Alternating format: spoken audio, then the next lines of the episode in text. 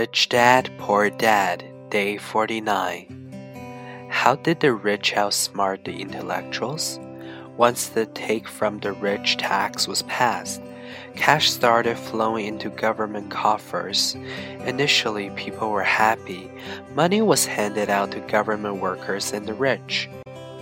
It went to government workers in the forms of jobs and pensions, and it went to the rich via their factories receiving government contracts. The government received a large pool of money, but the problem was the fiscal management of that money.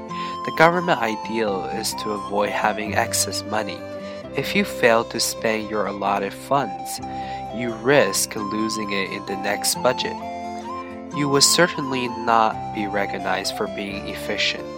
Business people, on the other hand, are rewarded for having excess money and are applauded for their efficiency. As this cycle of growing government spending continued, the demand for money increased, and the tax the rich idea was adjusted to include lower income levels, down to the very people who voted in, the poor and the middle class.